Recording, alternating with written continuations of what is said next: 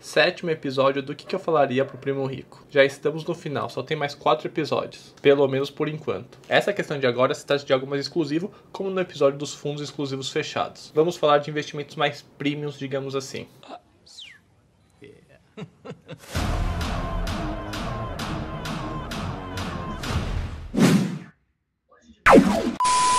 Quando você tem mais de 1 milhão de reais em investimentos financeiros, você se torna um investidor qualificado. Mais de 10 milhões de reais, um investidor profissional. Sim, qualquer pessoa que tem um patrimônio em investimentos financeiros acima de 10 milhões de reais, seja um empresário, padeiro, jogador de futebol, pode não entender nada de investimentos, ele é considerado um investidor profissional. E aí, esse tipo de público tem acesso a alguns produtos mais exclusivos, digamos assim. Vou dar alguns exemplos aqui que tem mais a ver com a cara do primo rico. Como a gente sabe, ele gosta de investir em negócios, em empresas. E hoje na estratégia teórica dele tem cerca de 50%, 25% nas ações do Brasil e 25% nas ações fora do país. Que se trata de empresas gigantescas que já abriram capital na bolsa. Mas agora imagina se você pudesse investir em empresas menores com alto potencial de crescimento, só que ainda não abriram capital na bolsa.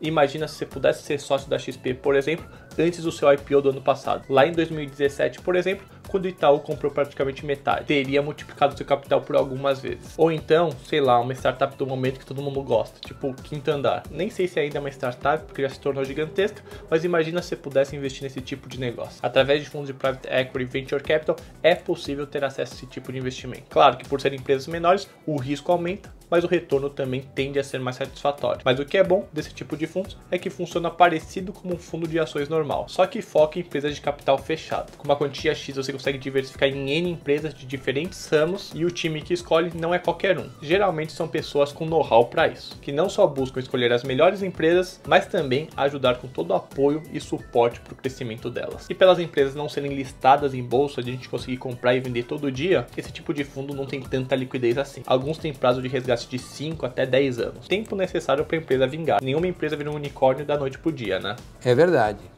E sinceramente, esse tipo de investimento, como as empresas listadas em bolsa, tem que ter um horizonte de longo prazo. É fundamental ter essa visão. A gente acha até bom não ter essa liquidez para evitar que as pessoas tomem decisões equivocadas seguindo suas emoções. O grande vilão dos investimentos, na minha opinião, é o nosso próprio cérebro.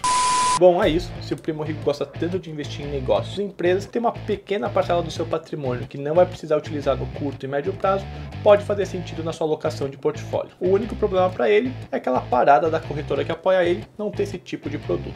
Você tá falando sério? A Rica é uma corretora mais de varejo, que nem você querer comprar caviar no dia. Você não vai encontrar. E não que seja ruim, mas é um outro posicionamento. Beleza? Valeu, até mais.